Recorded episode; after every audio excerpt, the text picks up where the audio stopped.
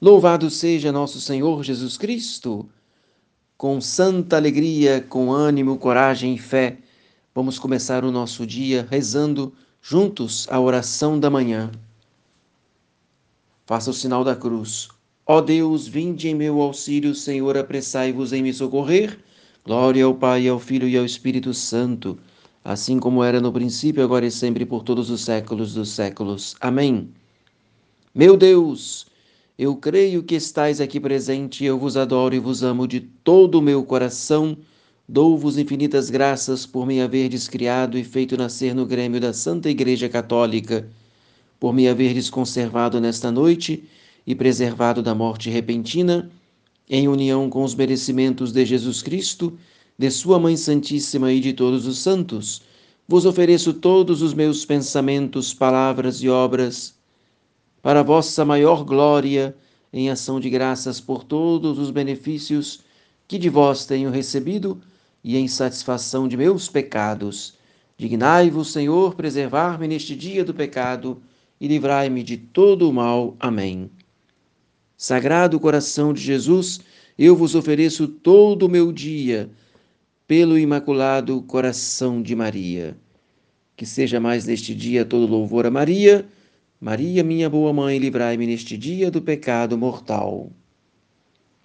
Muito bem, Santo Afonso Maria de Ligório continua explanando a respeito do amor de Deus para com todos nós. E ele vai nos amar até o ponto de dar-nos o seu próprio filho. Deus não se contentou em dar-nos as belas criaturas, as quais mencionei nas meditações anteriores, Além disso, para cativar todo o nosso amor, ele deu-se a nós em todo o seu ser. Deus Pai chegou ao extremo de nos dar o seu próprio Filho.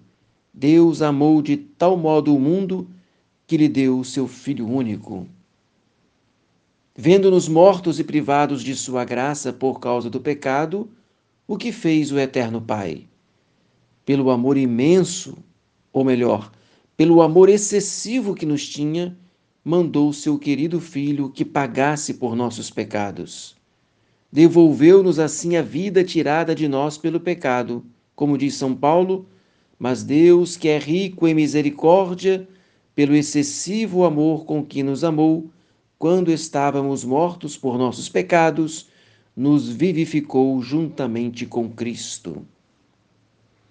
Então, dando-nos o Filho, não o perdoando para nos perdoar, deu-nos todos os bens, sua graça, seu amor, o céu.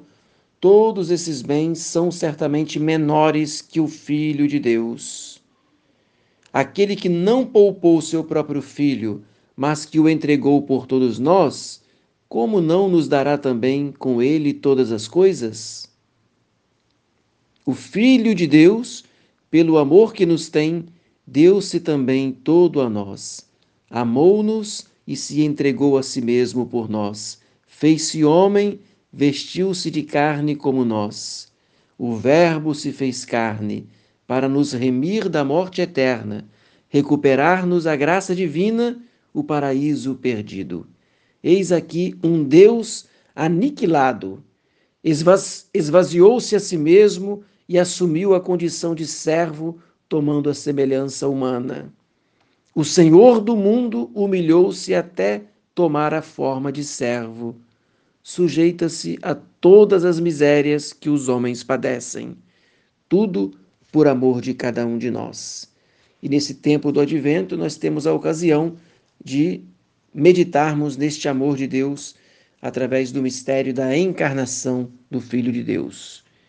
Sejamos como Maria Santíssima Vamos acolher dentro do nosso coração a presença de Deus, vamos cultivar e fomentar cada vez mais dentro do nosso coração esta união íntima estreita com nosso Senhor e vamos viver por amor a Jesus, oferecendo por amor a Ele todos os nossos trabalhos, ações, alegrias e sofrimentos.